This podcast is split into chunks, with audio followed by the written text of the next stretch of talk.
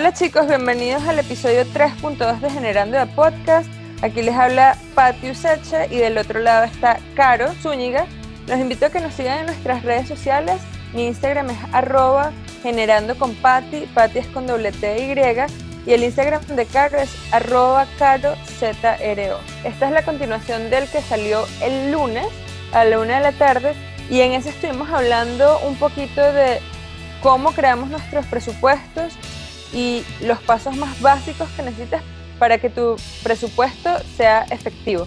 En el episodio de hoy, en el 3.2, vamos a estar hablando acerca de, de muchos tips que te van a ayudar a seguir el presupuesto al pie de la letra. Vamos a estar hablando acerca de contabilidad mental, de sinking funds, de distintos métodos que les van a permitir controlar sus gastos. Y también vamos a estar hablando de la gratitud y cómo esto tiene un impacto en tu presupuesto.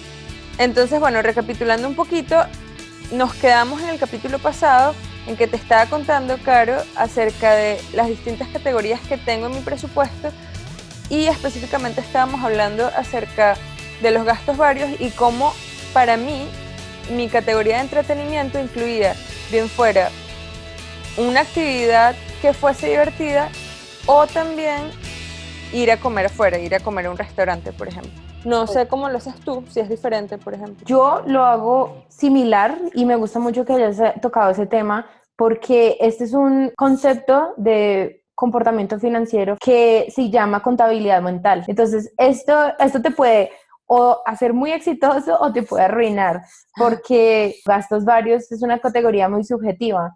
Pero entonces, si tú haces eh, gastos varios, define que son gastos varios, eso es súper importante porque gastos varios, en gastos varios se te puede ir el 50% del presupuesto, entonces no te engañes, no te hagas trampa a ti mismo, hazte cuenta que este es dinero que le estás debiendo a alguien más y, y, a veces es más fácil tratar el dinero con más cuidado así. Y la otra cosa súper importante es que obviamente puede que tengas años haciendo un presupuesto, puede que ahorita te sientes a crear tu primer presupuesto real, pero lo cierto del caso es que crear un presupuesto es básicamente prueba y error. Puede que en tu primer presupuesto pongas unas cifras que en el segundo en realidad te des cuenta que no eran para nada realistas. Entonces, esto es un proceso de bastante aprendizaje y en el que tienes que estar básicamente haciéndole mucho seguimiento a tus gastos. De hecho, yo creo que esto es lo más importante. O sea, antes de hacer un presupuesto, siéntate a ver cuáles son tus gastos. Saca los últimos tres meses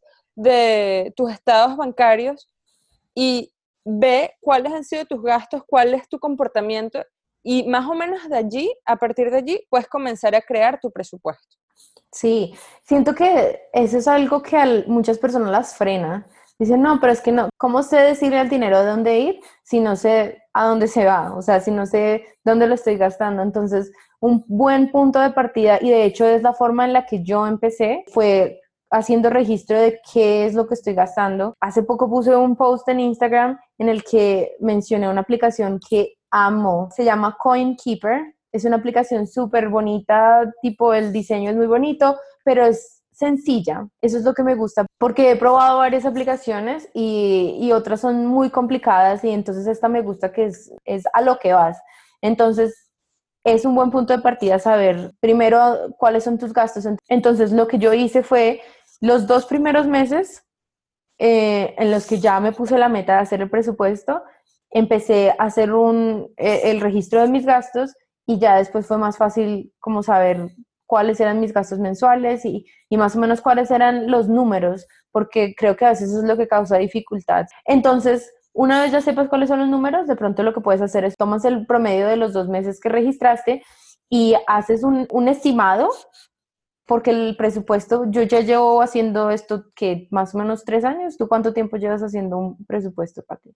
Yo tengo más o menos tres años también. Sí, y esto es prueba de errores. Con toda honestidad, yo muchas veces quedé en rojo porque no, no conocía mis hábitos de consumo. Eso también creo que fue un factor bastante importante. Entonces, si logras hacer un promedio de los dos meses, te da una mejor idea el tercer mes. Igual el tercer mes te aseguro que lo vas a ver y lo vas a tener que ajustar porque yo lo ajusto incluso todos los meses. No sé si tú haces lo mismo. Sí, yo también. Y de hecho una cosa que voy a comenzar a hacer ahorita en enero y les voy a comentar qué tal, lo que estoy haciendo es que mientras vamos gastando, estoy escribiendo cuáles son los gastos que estamos teniendo. Entonces, digamos, por ejemplo, hoy en la mañana me metí en mi cuenta y vi que me cobraron Netflix. Entonces en mi agenda escribí Netflix, tal fecha, y esto fue lo que costó. Y eso lo pongo en categoría de servicios. Ya al final de mes, cuando tenga todos mis gastos, lo que hago, y ya que los tengo divididos en categoría, lo que voy a hacer es sumar cada categoría y así me, me va a dar un total de cuánto gasté ese mes en cada categoría. Y esa es una manera de básicamente cerrar tu mes. ¿Cuáles son tus categorías, Pati? Mis categorías en este momento son todo lo que tiene que ver con casa, en nuestro caso es la hipoteca y el HOA, que es básicamente el pago de la administración de la urbanización. La otra categoría es servicios, que de nuevo, esto incluye electricidad, incluye agua, incluye televisión, celulares, Netflix. También tengo entre mis categorías mercado, gasolina, entretenimiento y de nuevo estos gastos varios que tienes que asegurarte de, de, como dijo Caro, tener muy claro qué va a ser para ti gastos varios. Pero claro, esto es muy personal. Estas no son las categorías que tú necesariamente tienes que tener, son las que yo tengo y son las que me sirven. ¿Sabes algo que de pronto ejemplifica eso bien? Yo tengo una prima que es la persona más social del mundo. O sea, yo solamente veo su Instagram y es la boda de Pepito y Juanita. Entonces, una vez estábamos hablando y ella me estaba diciendo como, no, es que no estaba, imagínate que tengo tantos matrimonios seguidos y yo en mi cabeza, esto ya es un hábito, yo, uy, si ella tuviera un sinking fund de vida social, su vida estaría solucionada. Entonces, yo en su caso haría un sinking fund que fuera de vida social. Entonces, todos los meses metería dinero para el, el, vestido que toque rentar, para el maquillaje, para el peinado, para el regalo. Eh, entonces, sí, esas, las categorías dependen de lo que tú haces, ¿no? Entonces, en mi caso, digamos, una de mis categorías en entretenimiento, una subcategoría de entretenimiento es baile, y en eso incluyo la matrícula de mi academia y las actividades que hago que tengan que ser relacionadas y también el transporte, o sea, en entretenimiento, porque tengo una categoría de transporte que es muy poquita porque trabajo en mi casa, pero esa categoría la uso que si tengo que ir al médico o si tengo alguna responsabilidad, pero en la categoría de entretenimiento, subcategoría de baile, pongo el transporte de ir al bar para la fiesta o el cover o lo que sea. Entonces,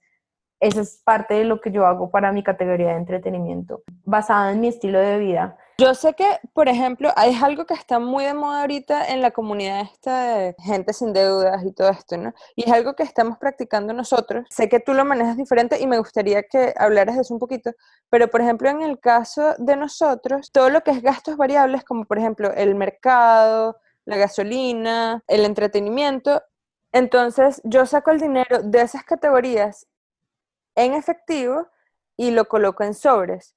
Esto que me permite a mí, me permite controlar mis gastos, porque al momento, digamos que tengo, no sé, por ejemplo, 100 mil pesos para mercado, para dos semanas. Si yo sé que en un mercado gasté 80 mil pesos, sé que lo que me queda para gastar van a ser 20 mil. Y es una manera fácil de mantenerme apegada a mi presupuesto y de no sobrepasar mis gastos. Sé que tú lo haces de una manera diferente, ¿no? Y creo que lo haces a través de tu banco.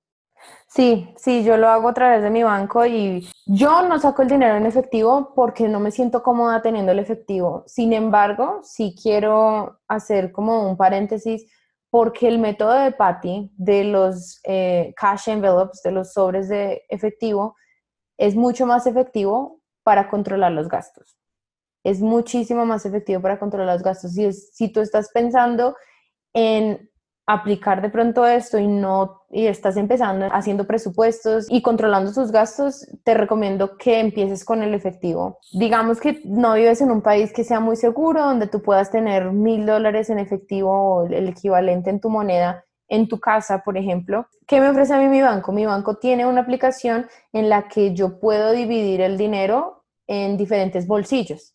Entonces, en Colombia sería Bancolombia, la aplicación se llama Neki, por si acaso la quieren descargar, es excelente, o sea, a mí me encanta esa aplicación también. Siento que puedo llevar un mejor control cuando lo veo en mi celular y entonces teniéndolo en la aplicación no me lo puedo gastar fácilmente porque en la aplicación es como, es básicamente como si estuviera en otro banco y no, tiene, no tengo tarjeta de débito, no lo puedo usar para pagar por internet y simplemente lo hace más fácil. Claro, y de nuevo, y yo creo que no puedo enfatizar esto lo suficiente, es un presupuesto y la manera en la que llevas tu presupuesto es bastante personal. A mí me funciona usar efectivo, a Caro no le funciona usar efectivo, prefiere tener el dinero en sus cuentas, en sus diferentes bolsillos. Entonces depende de tu preferencia. Sin embargo, el método de sobres, el método de bolsillos con aplicación, el método de presupuesto, el método de meter, registrar tus gastos en papel o en el celular, no funcionan si no tienes una meta y no funcionan si realmente no estás enfocado. Entonces, es todo es psicología. Entonces vamos a recapitular un poquito de lo que necesita un presupuesto, ¿no? Las cosas más básicas porque es un tema bastante complejo y complicado de explicar por un podcast. Entonces, el presupuesto, un presupuesto básico en base a ceros va a tener primero tus ingresos, bien sea tu ingreso mensual o tu ingreso cada dos semanas si te pagan cada dos semanas. Luego vas a comenzar a hacer una lista de todos tus egresos, ¿no? Todas esas responsabilidades que definitivamente tienes que cumplir. Después de que ya tienes todas las responsabilidades cubiertas, ahí es donde juegan un papel importante ya tus metas. Entonces, incluyes tus gastos variables, decides cuánto puedes darle, digamos, a tu categoría de entretenimiento, porque es muy importante. Esa categoría es importante que sepas que tu dinero es para disfrutarlo, ¿no? Entonces, que no es solo sobrevivir, sino realmente creando la vida que quieres crear.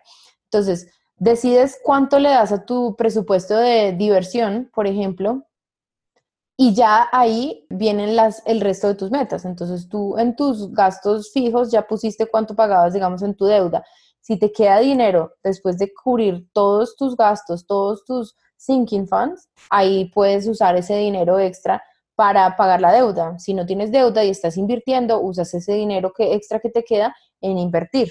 Y el siguiente punto que yo quería eh, compartir hoy es acerca de dar, es acerca de la generosidad, es acerca de el impacto que eso tiene en tu presupuesto. Yo soy súper honesta, para mí eso ha sido una de las cosas más difíciles porque yo no me considero una persona tacaña, no me considero una persona que no es generosa, pero como que siento que he vivido mi vida en, en modo de pánico. Entonces como que me aferro a cada centavo y estuve recientemente en una conferencia de finanzas personales en la que realmente me abrió los ojos lo importante que es dar. Entonces, parte de mi presupuesto incluye una categoría en la que yo guardo dinero, sea para apoyar una causa o cuando quiero hacer un gesto altruista. A veces no solo tienes que dar dinero, sino que también, digamos, si en este momento no puedes en tu presupuesto colocar una categoría para dar, porque estás muy corto o tienes otras prioridades, puedes dar tu tiempo. Puedes ser voluntario en alguna organización o voluntariarte en una causa para una causa que de verdad te importe. Sí, es, exactamente. Entonces tú lo ajustas a lo que puedes hacer en ese momento. Haces lo mejor que puedes con la información que tienes en ese momento. Para concluir, quisiera compartirles algo que me dijeron en el seminario y es no es cuando tenga mucho dinero que aprenderé a manejarlo, sino es cuando aprenda a manejarlo que tendré mucho dinero. Entonces, pónganse las pilas a hacer el presupuesto para este 2019. Y, otra cosa que vale la pena resaltar es practicar gratitud. Levántate todos los días pensando en las cosas que sí tienes, más que en las cosas que te faltan, más que en las cosas que tienes que pagar. Entonces, creando este presupuesto, me, gustaría, me parecería interesante saber cuál es tu experiencia. Déjanos un comentario contándonos ¿por qué estás agradecido hoy?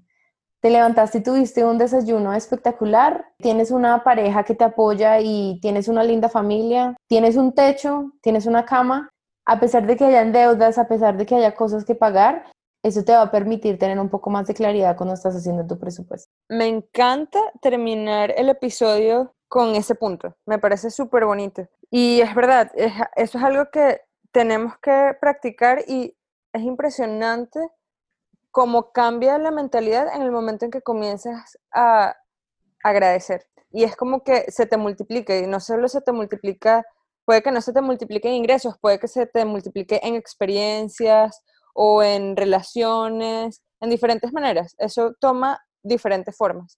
Entonces me parece que es súper bonito terminar este episodio que es tan, no sé, un poco complicado eh, de esta manera. Sí, la información es mucho más digerible cuando es visual en cuanto al presupuesto, pero queremos plantar una semillita. De pronto vas en tu carro y estás escuchando este episodio, entonces queremos plantarte esta semillita para que llegues a tu casa, te sientes con tu familia, te sientes solo, hacer un presupuesto y que te decidas a tener control de tus finanzas personales en el 2019. Y con esto concluimos el episodio 3.2 de Generando de Podcast. Los invito a que nos sigan de nuevo en nuestras redes sociales. Mi Instagram es arroba generando con Patti, Patti es con doble T y, y el Instagram de Caro es arroba carozro. También durante esta semana vamos a estar colocando en nuestras redes sociales ejemplos de cómo crear un presupuesto y allí también nos pueden colocar sus preguntas y vamos a estar súper atentos de contestárselas. No se pierdan el próximo episodio Generando de Podcast el viernes que viene. Recuerden que sacamos episodios todos los viernes a la una de la tarde. Y bueno, nos vemos en el próximo episodio de Generando de Podcast.